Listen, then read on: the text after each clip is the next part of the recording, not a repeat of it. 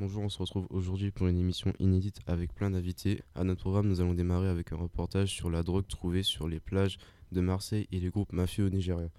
Nous allons poursuivre avec un reportage sur la compagnie des gamins, des jeunes Ukrainiens qui espionnent les Russes.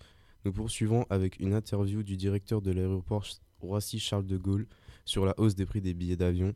Et pour finir, nous écouterons le reportage sur les sportifs en manque de financement.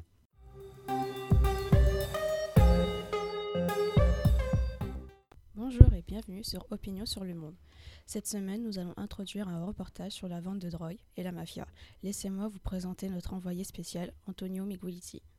Nous nous retrouvons sur la plage de Réville dans le côte est du Cotentin, où plusieurs tonnes d'une cargaison de drogue ont été retrouvées. Nous allons interroger deux dealeuses anonymes.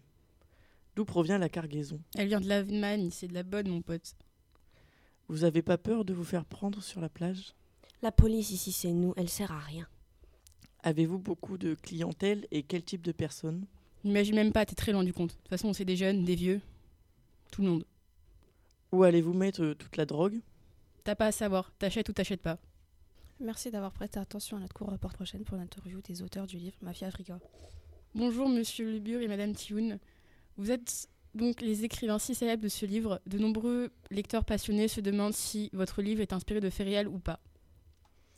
Avec ma collègue euh, ici présente, nous avons voyagé à travers le Nigeria pendant plusieurs années pour rencontrer des victimes, des cultes, les cultes eux-mêmes, des policiers et des magistrats qui travaillent sur leurs propres crimes.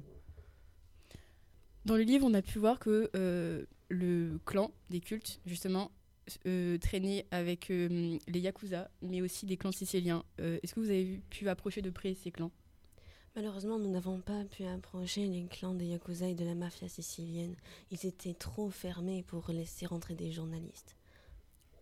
Avez-vous été au centre de problème en vous, en vous étant infiltré avec euh, ces euh, malfrats? Oui, certains malfrats avaient des propos assez injurieux envers les femmes. Je devais donc me camoufler en homme pour intégrer leur réseau. D'accord, merci beaucoup pour ce reportage.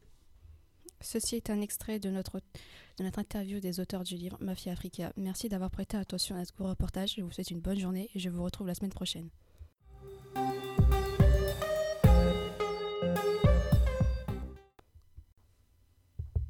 Nous passons tout de suite avec un reportage sur la compagnie des gamins.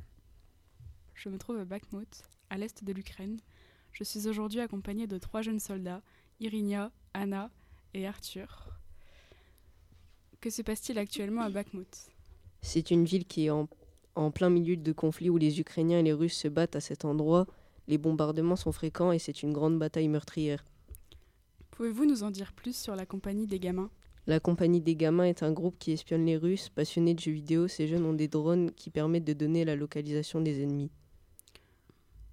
Est-ce compliqué de faire la guerre et de devoir tout quitter?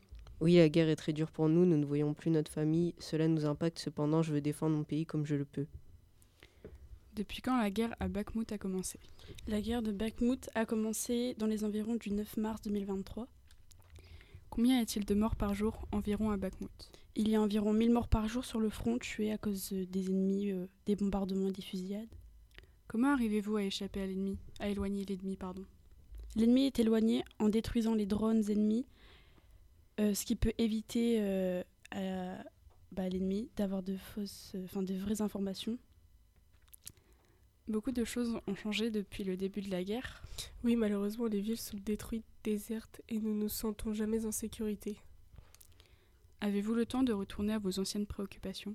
Non, avant je jouais du piano et montais des clips de musique, ce que je ne peux plus faire. Vos anciennes préoccupations vous aident-elles durant la guerre? Mes clips de musique m'ont aidé à piloter des drones pour aider la compagnie.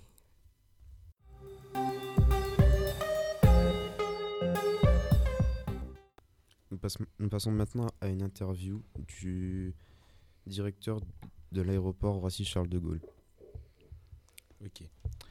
Après une forte augmentation de 22% l'année dernière, les tarifs poursuivent leur remontée, comme le confirment les chiffres dévoilés par le comparateur liligo.com aux vacances d'été 2023. Voici le top des 10 des destinations. Le numéro 1, Ajaccio avec son prix moyen de 189 euros. Le numéro 2, Montréal avec son prix moyen de 672 euros. Le numéro 3, Lisbonne avec son prix moyen de 145 euros. le numéro 4 Bastia avec son prix moyen de 183 euros, etc. Donc là, nous sommes à Roissy-Charles de Gaulle pour voir la directrice de l'aéroport. Alors bonjour madame. Bonjour. Alors je voudrais savoir pourquoi les prix des billets d'avion flambent-ils autant en été? Suite aux vacances d'été, le taux de vacanciers augmente, plus les hôtels saturent, comme les restaurants et tout ce qui suit. C'est pourquoi les prix augmentent forcément. De plus, suite à la crise sanitaire, les transporteurs et les pays veulent forcément augmenter leur budget, ce qui est logique. Ok, donc euh, pourquoi les villes comme Saint-Denis, Pointe-à-Pitre et Montréal sont-ils en hausse de prix? Les prix ont en partie augmenté suite à l'augmentation du prix du carburant sous l'effet de la guerre en Ukraine. Et les hausses de prix peuvent-elles freiner l'envie de voyager aux voyageurs? Les vacanciers sécurisent leur budget bien plus qu'on ne le pense et se limitent au moins cher. Et, euh, Pourquoi l'offre augmente pour les billets d'avion? Un concurrent affrète un nouvel avion ou ouvre une nouvelle liaison. Un voyageur annule une importante pré-réservation, les prix des billets baissent. Si un avion se remplit plus vite que le scénario l'avait prévu, les prix des billets augmentent. Lorsque vous regardez à plusieurs minutes d'intervalle le prix d'un billet d'avion ou de train sur Internet, celui-ci augmente, parce que d'autres clients l'ont acheté entre-temps. Ok, donc euh, quels sont les paramètres qui influencent le prix? Le prix va varier, bien sûr, en fonction de la demande, mais pas seulement. Ok, donc euh, merci pour cette interview, madame. Merci à vous aussi. Au revoir. Au revoir.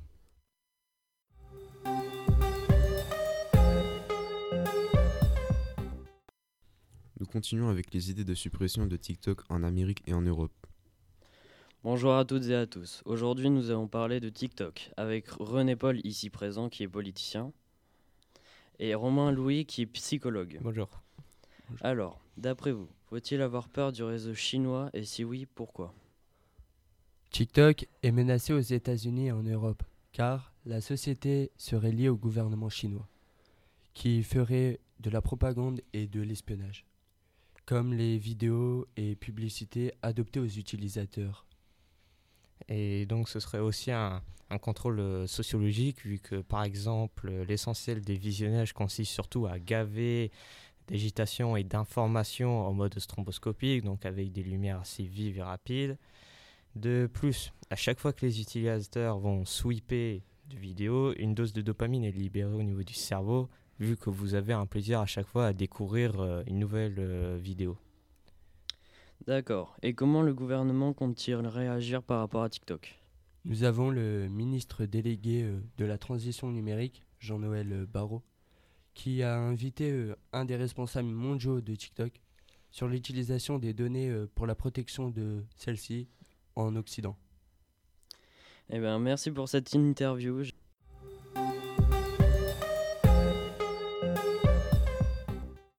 Pour conclure notre émission de ce matin, nous finirons sur un reportage sur les sportifs en, en manque de financement sur les JO. Bienvenue dans cette interview sur les athlètes qui font face à des difficultés financières pour participer aux Jeux Olympiques. Les Jeux Olympiques sont des événements sportifs les plus prestigieux au monde où les meilleurs athlètes de chaque pays se rassemblent pour concourir et représenter leur nation. Cependant, malgré le prestige des Jeux, il existe un problème persistant de finance- financement pour les athlètes qui tentent de se qualifier et de participer à ces événements de renommée mondiale. Nous sommes maintenant en direct, des- en, maintenant en direct du village Léger avec Tom Dubuisson, âgé de 22 ans.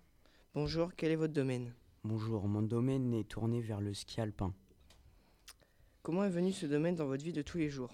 J'ai commencé le ski alpin euh, avec mon père à l'âge de 10 ans, puis j'ai tout de suite aimé, donc je me suis inscrit dans un club pour apprendre davantage, et me voilà maintenant athlète de haut niveau. Rencontrez-vous des problèmes financiers pour vous préparer et préparer votre voyage pour les JO 2024 Comment faites-vous pour tout gérer? J'ai essayé de trouver des sponsors, de vendre des marchandises, de lancer une campagne de financement participatif, et même de vendre des affaires personnelles, mais je n'ai toujours pas réussi à rassembler suffisamment d'argent.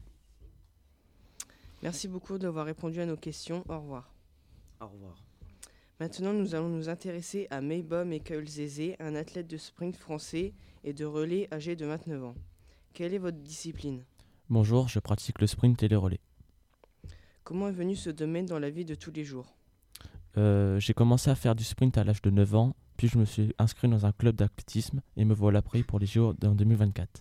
Comme notre interview précédente avec Tom Dubuisson, rencontrez-vous comme lui des problèmes financiers pour vous préparer à votre voyage pour les JO 2024 Comment faites-vous pour tout gérer? Je suis un athlète indépendant, je n'ai pas bénéficié d'un soutien financier suffisant pour les JO à Tokyo. C'est pour cela que j'ai décidé de lancer une campagne de financement euh, participatif et je travaille en dehors de mes entraînements. Merci beaucoup. Au revoir. En somme, les athlètes qui ont des problèmes de financement pour les Jeux aux Olympiques ont besoin de soutien et de ressources financières pour pouvoir participer et représenter leur, pays. Les Jeux olympiques est une célébration de la diversité et de l'excellence sportive et il est important que tous les athlètes aient la possibilité de participer. Vous venez d'entendre la revue de presse radiophonique réalisée à partir des informations du 8 mars 2023 par la classe de seconde C du lycée Édouard Branly. Merci beaucoup.